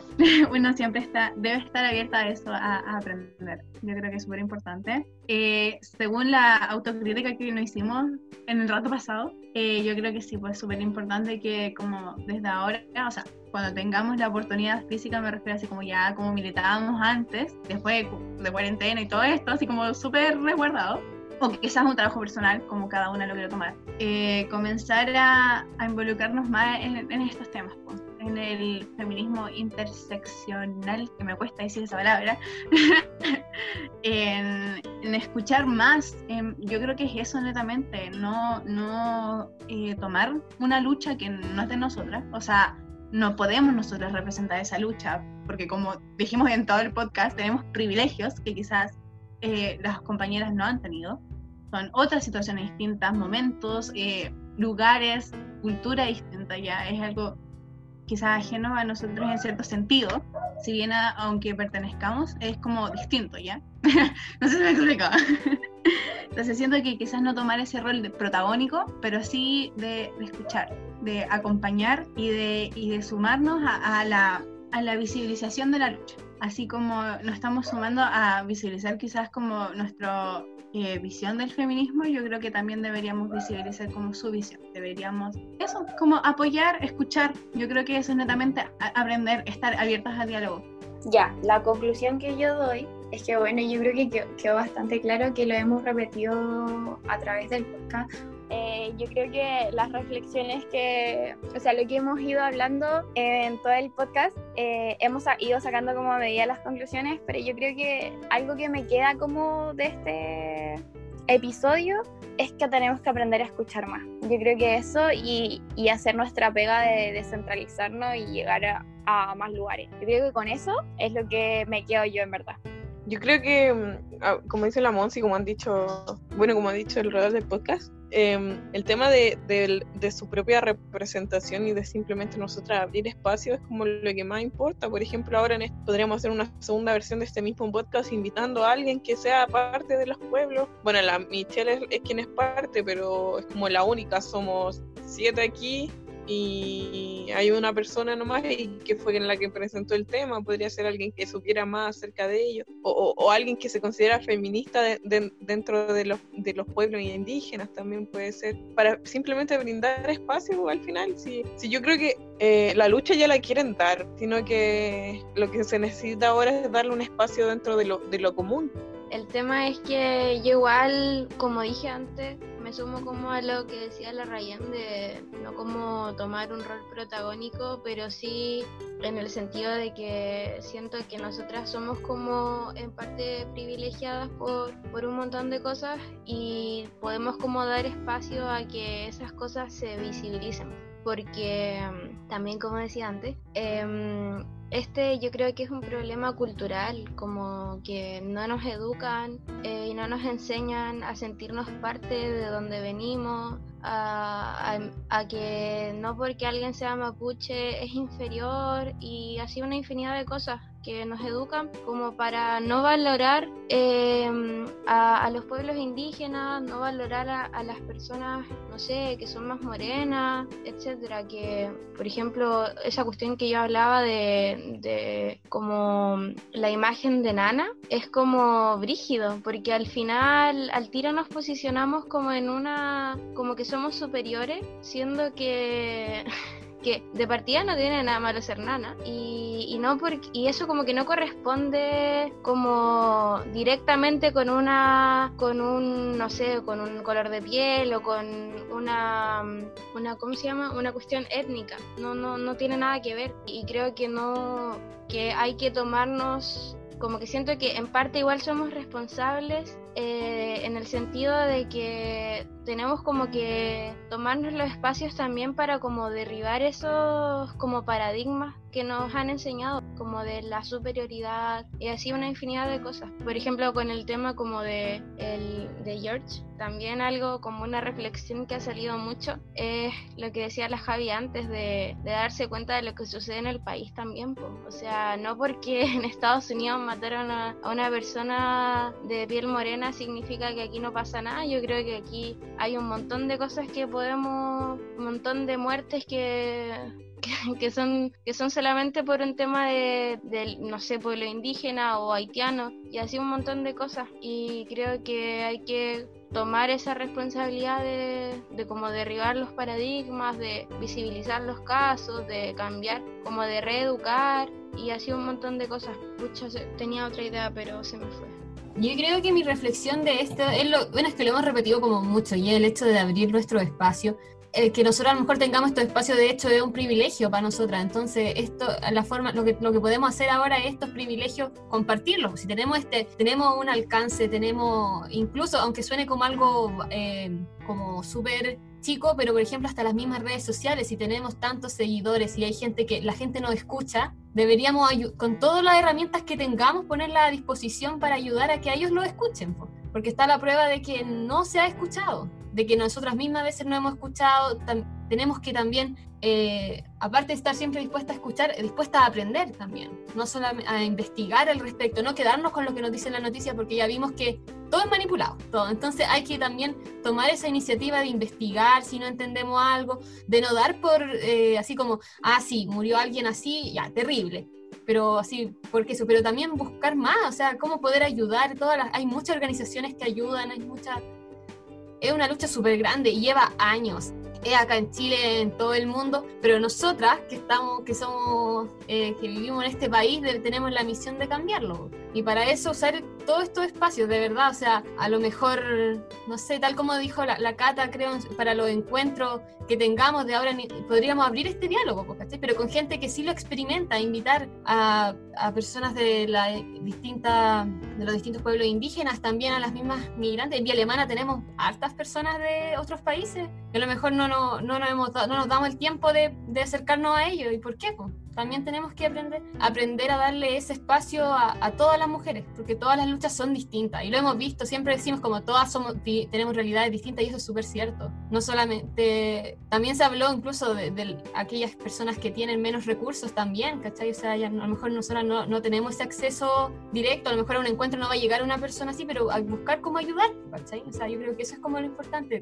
tener esa iniciativa nosotros también de buscar y ayudar darle un espacio para que ellas puedan ser escuchadas. Yo creo que eso es lo principal que tenemos que hacer. Si nosotras hemos sido escuchadas, igual lo hemos sido, yo encuentro. A este mismo, o sea, tenemos, eh, podemos hacer un podcast, podemos hacer un capítulo y hay gente que lo va a escuchar, ¿cachai? Entonces eso ya es un gran paso que ellas no tienen. Entonces hay que trabajar en eso, creo yo.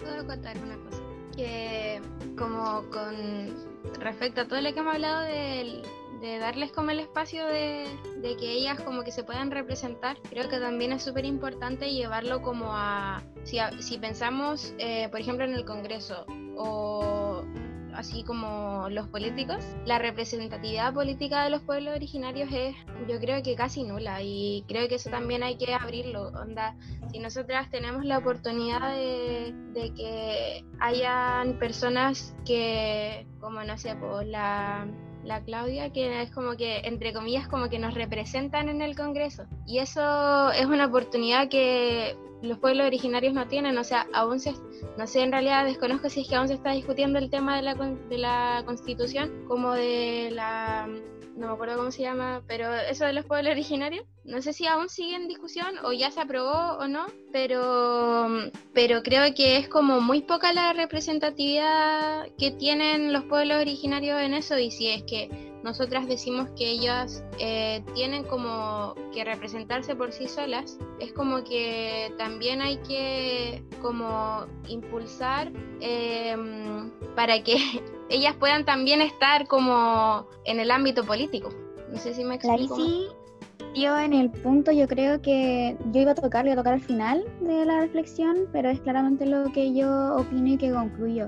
Yo creo que sí tenemos que abrir los espacios tenemos, tenemos que hacer más encuentros, tenemos que ir a la junta de vecinos, tenemos que darle el espacio a todas las culturas que hay en Villa Alemana, Marga en general, pero yo creo que la única forma de cambiar realmente Chile es a través de las leyes y para eso las mujeres, especialmente de estos espacios y que tenemos las opiniones que nosotras en la que los derechos de las mujeres se defienden tienen que disputar espacios políticamente, tienen que hacerlo a través de las leyes, tienen que hacerse a través de las instituciones, porque solamente cambiando las leyes vamos a lograr que todo lo que nosotras queremos, todo lo que nosotras em, luchamos, se cumpla realmente. Obviamente también los espacios hay que abrirlos, el trabajo que hacemos nosotras tampoco tampoco lo, lo, bajemos, ¿cachai? Hemos llegado, las poderosas, Marga Marga especialmente, a abrir espacios en Villa Alemana muy grandes y que tenemos que estar muy orgullosas de eso, pero ahora falta, falta más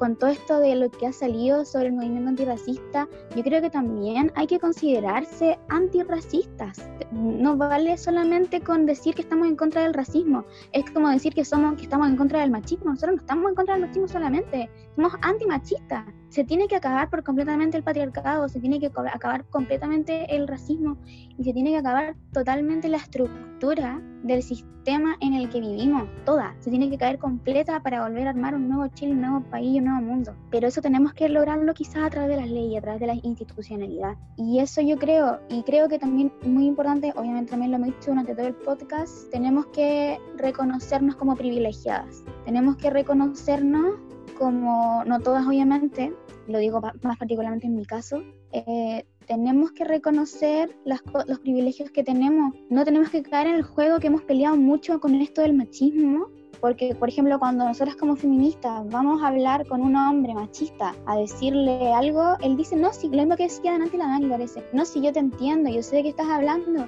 no sabes de lo que estás hablando porque no eres mujer. Nosotras tenemos que hacer lo mismo con las personas con distintas culturas y que sufren el tema de la discriminación, ya sea por aporofobia o por racismo o por ambas o porque son gay o lesbianas. Tenemos que escucharlas y escucharlos y escucharles, porque hay muchos temas que nosotros jamás hemos tocado, por ejemplo el tema de los trans. Hay muchos temas que nos faltan y que tenemos que empezar a tocar y yo creo que ahí también cae la reflexión también de lo que decía la Cata y todas en verdad lo decían, abramos el espacio eh, y empecemos a concretizar más también acerca de todas las temáticas que hay, que yo creo que son muchas y que para mí todas son feministas. Concuerdo totalmente con todo lo que dicen porque es súper completo y no quiero redundar porque la conclusión ya está más que clara y la tarea que tenemos por hacer es gigante, así que partiendo por esta, este podcast, esta conversación y este debate, eh, ya estamos empezando por algo y eh, aunque sea pequeñito, eh, yo creo que a la larga va a ser un gran cambio y de lo que podemos lograr pero mi conclusión es más personal y es que quiero decirles a ustedes así como que su tarea futuro es que busquen su identidad, busquen su, armen su árbol genealógico, busquen sus raíces, conozcanlas, quiéranlas y desde ahí porque la, la, pregunta principal igual como que costó un poco, pero yo creo que los dejo como tarea eso de que búsquense, reconozcanse, de dónde vienen, para poder... Eh, Oye, respecto a esto, ¿dónde lo puedo buscar? ¿Puedo ir como el registro civil? Sí, de hecho... mi abuela, mi, bisabuela se murió a los cuatro años. Por ejemplo, yo lo que hice, te dije, no sé, vos pregúntale a tu papá, a tu mamá, cómo se llamaban tus abuelos, hacer como tu árbol genealógico y ir anotando todos los nombres, así como anotarlo. mi árbol llega hasta mi abuela, por eso te pregunto por eso, pues tratar de preguntar o a tus tíos, tías, lo que más sepáis y tratar de buscar la mayor información. Entonces, y buscarlo con los nombres y ahí lo vais armando tú y buscando en el registro civil, certificado de nacimiento, actas de nacimiento, actas de partida. Yo cuando tuve que armar mi árbol genealógico tuve que buscar eh, acta de nacimiento en un registro civil que no existía porque mis abuelos son del altiplano y no existía, pues entonces tuve que buscar una copia que tenían mis tíos, pero es un procedimiento enorme.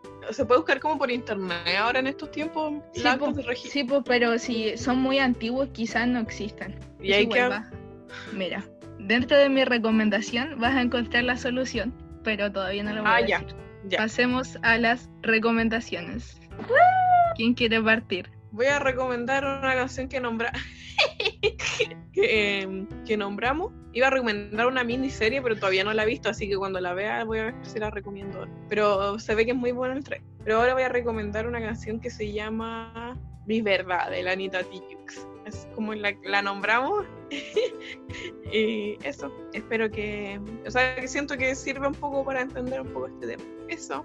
Ya, yo quiero seguir con mi recomendación que también es una canción eh, de un grupo que ya había recomendado antes que se llama Newen Afrobeat, eh, pero esta canción se llama Chaltumay y en verdad podría decir miles de, de frases que están dentro de la canción que reflejan como mucho todo lo que hemos conversado y creo que deberían prestar la atención a lo que dice pero me voy a quedar con una frase que dice, o sea, con una como parte que dice, arrebatan estos territorios por supuestos convenios favorables. ¿Para quién y por qué?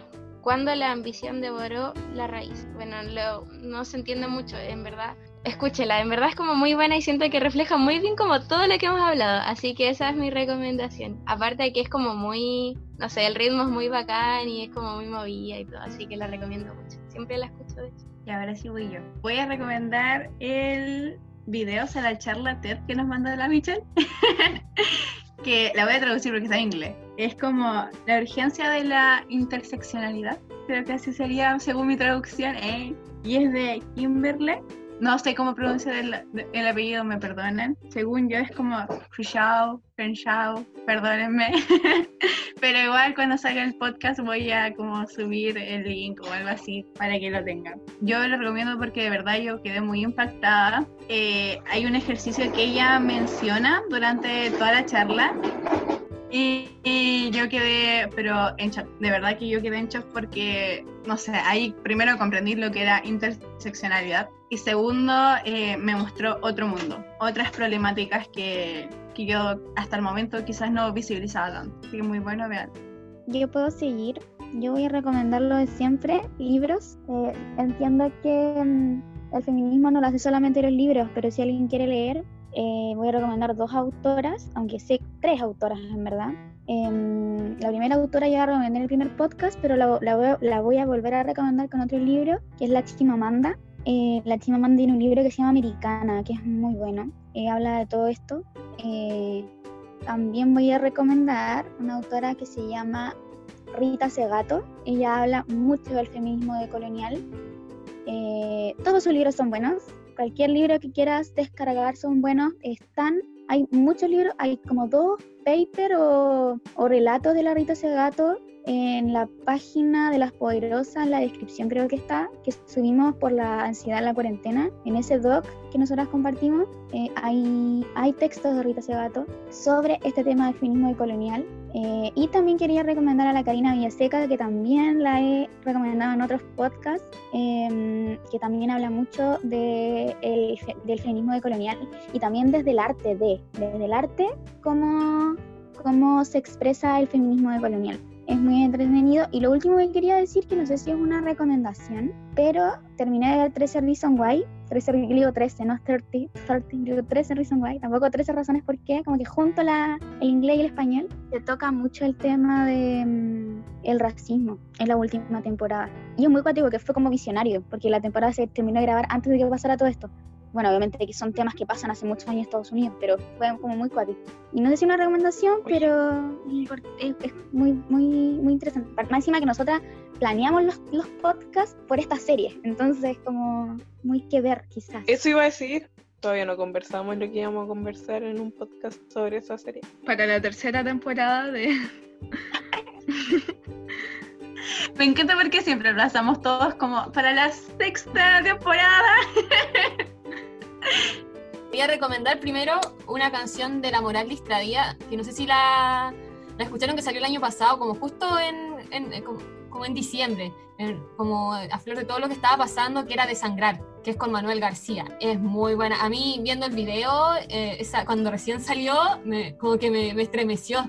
Sabéis que me, como que me, me- como muy fuerte lo encontré, como a pesar de que su- si uno lo ve, no, no es fuerte en sí, pero es que es como un tema bien delicado cuando habla de que son cientos de miles, lo que hay que recordar. Es, es bien prof- como profundo el mensaje que entrega y es muy buena esa canción y que te hace reflexionar sobre lo mismo que hemos hablado, sobre cómo hemos acabado con estas culturas, con estas personas.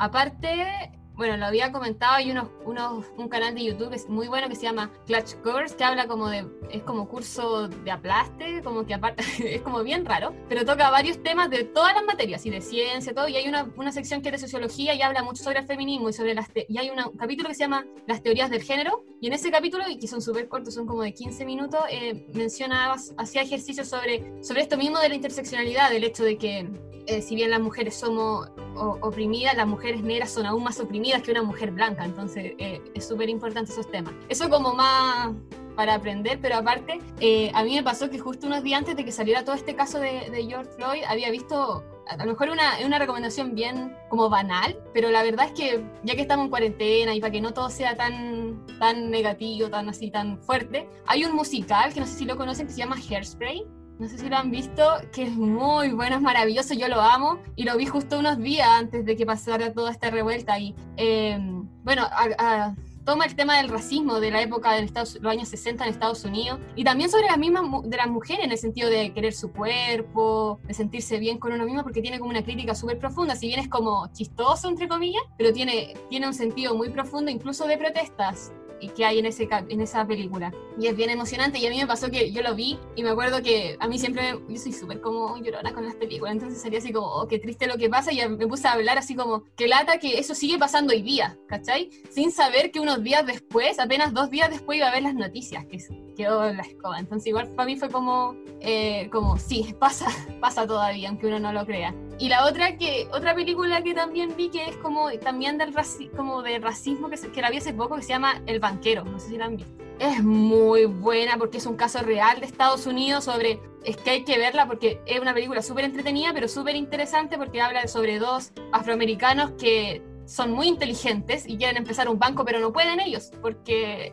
eh, la sociedad los ve mal, porque son negros. Entonces usan a un chico blanco como su imagen y ellos hacen todos los cálculos del banco y todo. Y es un caso real que Un palo blanco. ¿Cómo?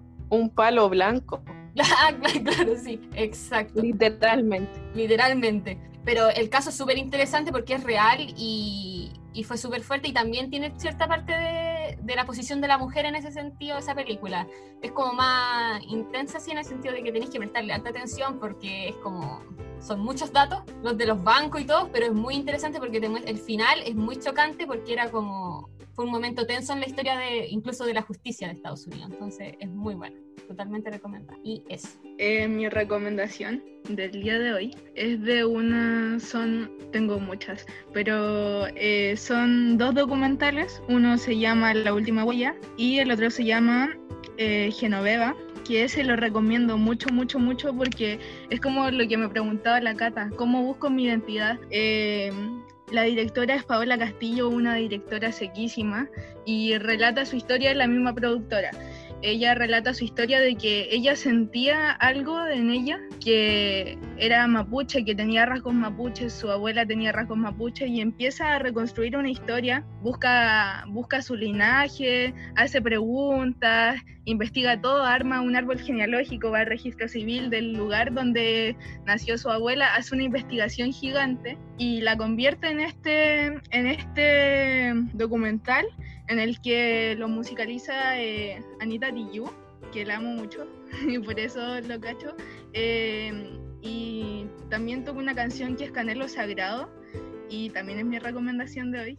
Em, les recomiendo ver ese, ese documental que es como a lo que les invitaba un poco a buscar sus raíces, armar su árbol genealógico y conocer su pasado de nuestras ancestras. Y mi otra recomendación es de eh, ese documental lo pueden ver, los dos documentales que recomendé, los pueden ver en Onda Media. Recomiendo esa página, es como el Netflix chileno, es buenísimo, así solo necesitan suscribirse y vayan a Onda Media y películas muy buenas. Y mi otra recomendación es un podcast de los hermanos jóvenes indígenas de Valparaíso, de la región, eh, que tienen un podcast que se llama Origique, un proyecto de contrainformativo. Ellos eh, hablan temas de la actualidad, de cómo se sienten, se comunican con gente del norte, del sur y van retratando lo que va pasando. Así que los recomiendo, sí, 10 de 10 ese, ese podcast. Y esas son mis recomendaciones. Amor y de verdad es buenísimo. Gente, de verdad, escúchenlo. Es, vaya a quedar, pero en check, de verdad. Además, que silencio. Perdón. Además de que tiene como musiquita, así. No, es, bacán. Y, la información, es, yo por favor, escúchalo. Que hay una película también que quizás no tenía que ver mucho con feminismo, pero sí con pueblo originario, especialmente mapuche, que también una película que está en onda media, eh, Mala Junta. Veanla también. Es muy buena la película Mala Junta. Eh, habla sobre toda la problemática mapuche y como le dice su nombre, sobre las malas juntas. Em, es muy buena, está en onda media, también véanla. Bueno, les agradecemos a todos por haber escuchado este podcast. Espero que reflexionen y analicen la situación y puedan crear conciencia en base a la temática que tocamos hoy día. Así que eso, muchas gracias por escucharnos. Chao. Chao. Chao. Adiós. Compuche. Hiki sin cama,